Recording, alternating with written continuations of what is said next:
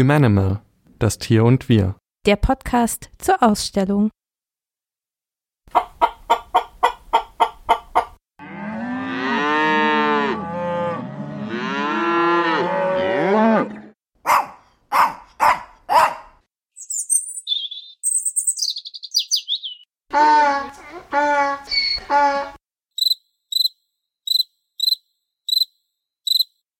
Grillen zirpen. Es ist Sommer.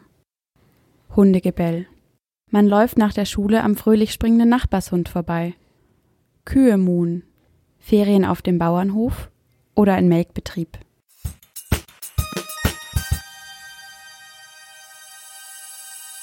Ich bin Clara, Kunsthistorikerin und Volontärin am Badischen Landesmuseum. Und ich bin Nikolas, Kulturwissenschaftler und arbeite auch im Karlsruher Schloss. Tiere sind überall. Auch wenn wir sie nicht immer bewusst wahrnehmen, sind Tiere doch immer ein Teil der Welt, ein Teil unseres Lebens. Für manche Menschen sind Tiere nur Dinge, Statistinnen in der Natur, dem Menschen geistig unterlegen. Und doch kann man sich Tiere nicht wegdenken aus der Welt. Sie haben einen wesentlichen Anteil am Ökosystem.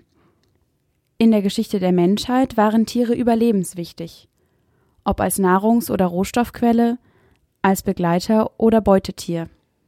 Ob wir es wollen oder nicht, wir alle treten auch heute tagtäglich in die unterschiedlichsten Beziehungen zu Tieren. Diese zum Teil sehr widersprüchlichen Beziehungen behandelt jetzt eine Ausstellung in Karlsruhe.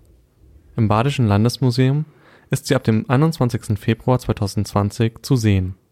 Humanimal, das Tier und wir. Humanimal? Eine Zusammensetzung aus Human und Animal (Humanimal), weil Mensch und Tier untrennbar zusammengehören. Unser Schlüsselmotiv der Ausstellung, quasi das Maskottchen, mit dem wir auf den Plakaten werben, ist eine Maneki-Neko, eine japanische Winkelkatze. Man kennt sie in Europa zum Beispiel aus asiatischen Restaurants, da stehen die kleinen Keramik oder Plastiktiere im Fenster oder auf dem Tresen. Die aufrecht sitzende Katze soll mit ihrer erhobenen winkenden Vorderpfote Glück oder Reichtum anziehen. Das ist zwar kein echtes Tier, die Menschen sprechen ihr aber magische Kräfte zu.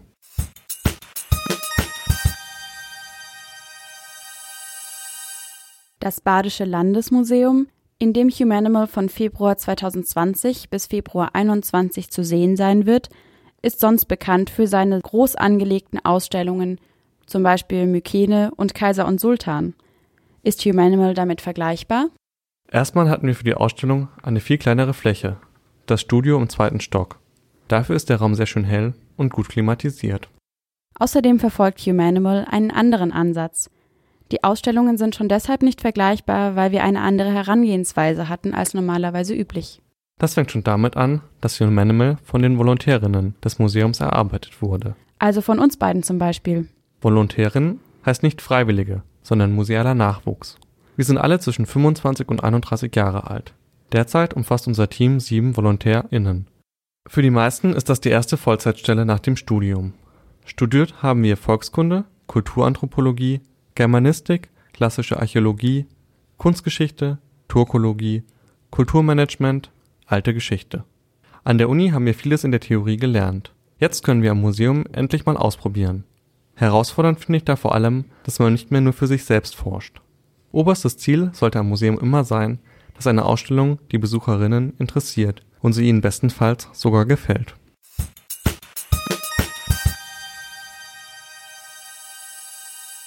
Nicht erst seit Fridays for Future und der wachsenden Nachfrage nach bio- und veganen Produkten interessieren sich die Menschen für Tiere.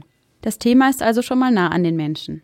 Das ist eine Besonderheit der Ausstellung Humanimal dass die Ausstellungsidee feststand, bevor klar war, welche Objekte gezeigt werden würden. Am Anfang, also vor knapp zwei Jahren, war der Grundgedanke noch drastischer formuliert Tiere zwischen Kult und Qual. Mit der groben Idee haben die Volontärinnen dann in den Depots nach geeigneten Ausstellungsstücken gesucht. Dort wird ein Großteil des Museumsbestandes aufbewahrt, wenn die Objekte gerade nicht in einer Ausstellung zu sehen sind. Die meisten Objekte stammen aus dem Bestand des Badischen Landesmuseums, für die Ausstellung Humanimal sollten wir keine Leihanfragen stellen und nur ganz wenige Objekte wurden dann neu angekauft.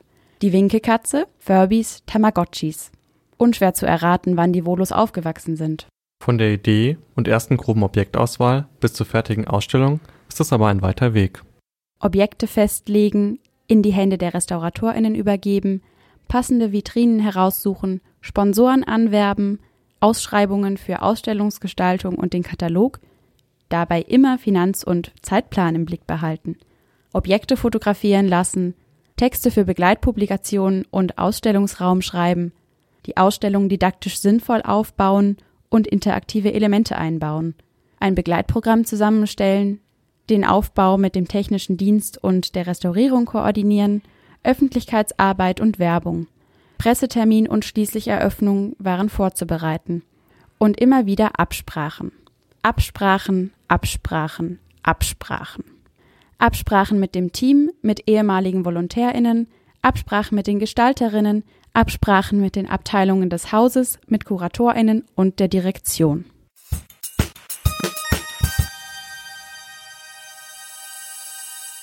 Jetzt ein Objekträtsel.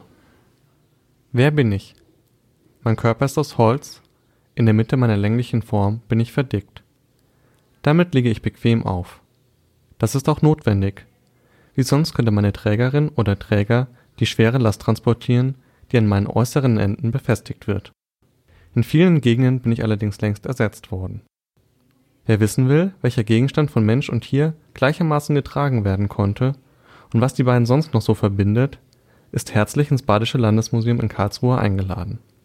Ab Freitag, 21. Februar 2020 ist dort die Ausstellung Humanimal – Das Tier und Wir zu sehen. In der nächsten Folge, sie erscheint am 15. März, entschlüsselt die Kuratorin Stefanie Heck das geheimnisvolle Winken der Winkelkatze. Humanimal – Das Tier und Wir. Der Podcast zur Ausstellung.